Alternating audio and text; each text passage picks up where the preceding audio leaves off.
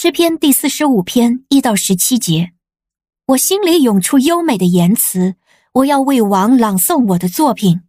我的舌头像经验丰富的作家的笔，你比世人都美好，你的嘴唇吐出恩言，因此神赐福给你，直到永远。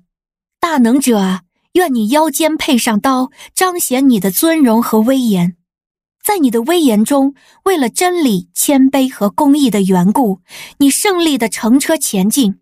愿你的右手施行可畏的事，你的箭锐利，射中了王的仇敌的心。万民都扑倒在你脚下，神啊，你的宝座是永永远远的，你国的权杖是公平的权杖，你喜爱公义，恨恶邪恶，所以神就是你的神，用喜乐的油膏抹你，胜过膏抹你的同伴。你的衣服都有没药、沉香和肉桂的香气，从象牙宫里有丝弦的乐声，使你欢喜。你的贵妃中有众君王的女儿，王后佩戴着俄斐的金饰，站在你的右边。王所爱的女子啊，你要听，要看，要留心的听。你要忘记你的本族和你的富家。王就爱慕你的美丽，因为他是你的主。你要向他俯伏。推罗的居民必带着礼物而来，民间富有的人要向你求恩。王所爱的女子在宫里极其荣华，她的衣服全是用金线绣成的。她身穿刺绣的衣服，被引到王的面前。她后面伴随的童女也都被带到你的面前。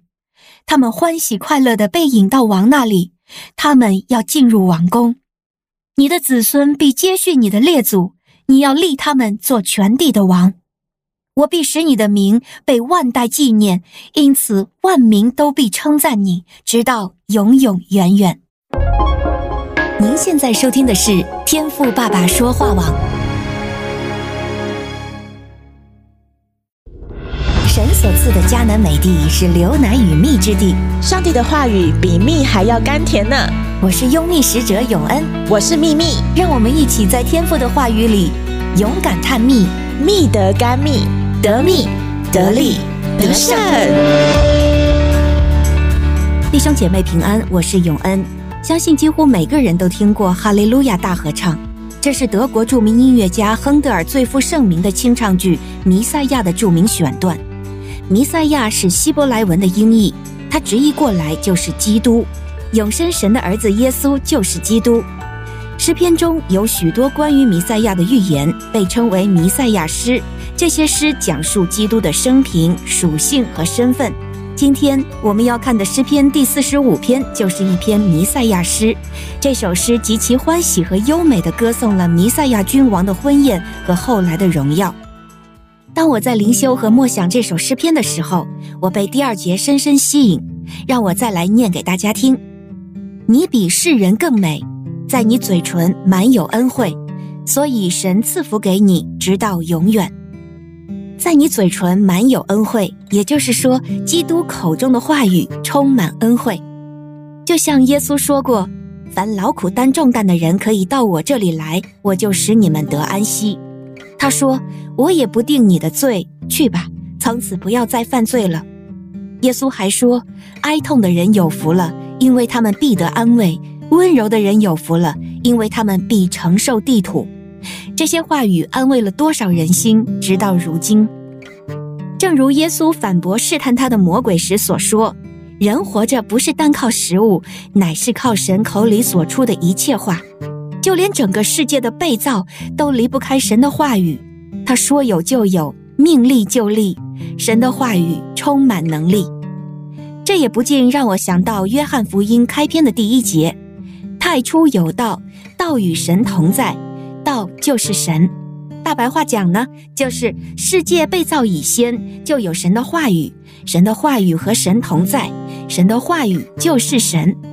约翰用道成肉身，清楚表明了神的话语、神的道、神自己借着耶稣来到这个世界。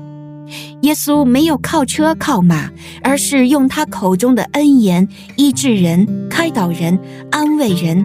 鼓励人、纠正人、清洁人、建造人、恢复人的身心灵。新约福音书记录了耶稣在世上的行事为人，他完美活出和彰显神的话语。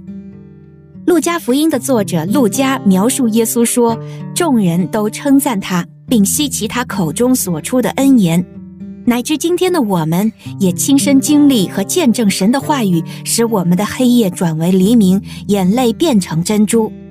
诗篇一百一十九篇第五节说：“你的话将我救活了。”我在患难中因此得安慰，因为神是生命的源头，他的话语充满生命的能力。我们都喜欢和在口舌上有美好话语的人相处，因为让人如沐春风。我们尚且为身边有这样的良师益友倍感受祝福，何况以马内利的神，这位荣美智慧、满有恩言的基督，就内住在我的里面，渴望与我交谈，岂不更叫我充满喜悦，真爱拥抱他的话语，并全心全意相信和等候他的应许呢？感谢主，把他宝贵的话语赐给我们；感谢道成肉身的基督，做我们的君王和朋友。愿神赐我们悟性，让神的话语成为我们的生命。